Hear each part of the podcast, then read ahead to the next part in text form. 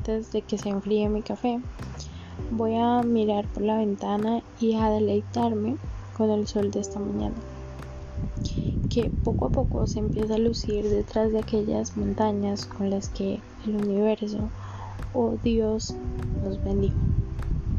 Voy a escribirte el mensaje más apasionante para alegrar tu día y voy a regalarte un poco de mi energía para que brilles con más intensidad.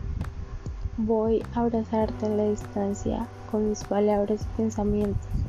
Por último, antes que se enfríe mi café, si preguntas cómo estoy, diré bien, muy bien, aunque se me caigan las lágrimas por el sentimiento de no saber qué hacer. Bienvenidos a otro capítulo más de Con la intención de hablar. Hoy los recibí con uno de los escritos quizás más nuevos que tengo y con un sentimiento muy bonito. Y es ese sentimiento que la pandemia y todo esto de COVID-19 nos ha dejado.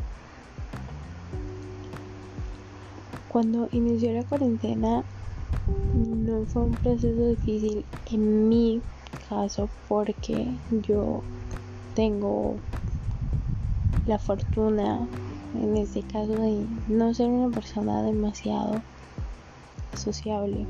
Es decir no, no suelo salir constantemente de mi casa con amigos o con personas ajenas a mi familia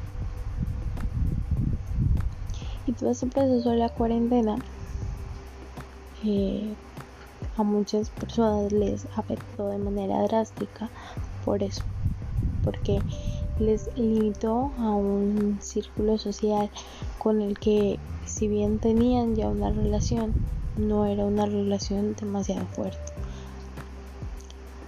o no era una relación muy buena.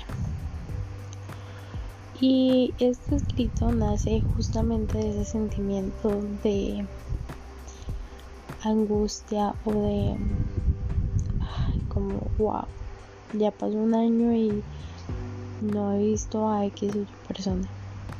En mi caso, eh, con las personas que siempre me veía o con las personas que siempre me relacionaba, eran personas con las que el tiempo que pasaba era tan limitado que intentaba aprovecharlo.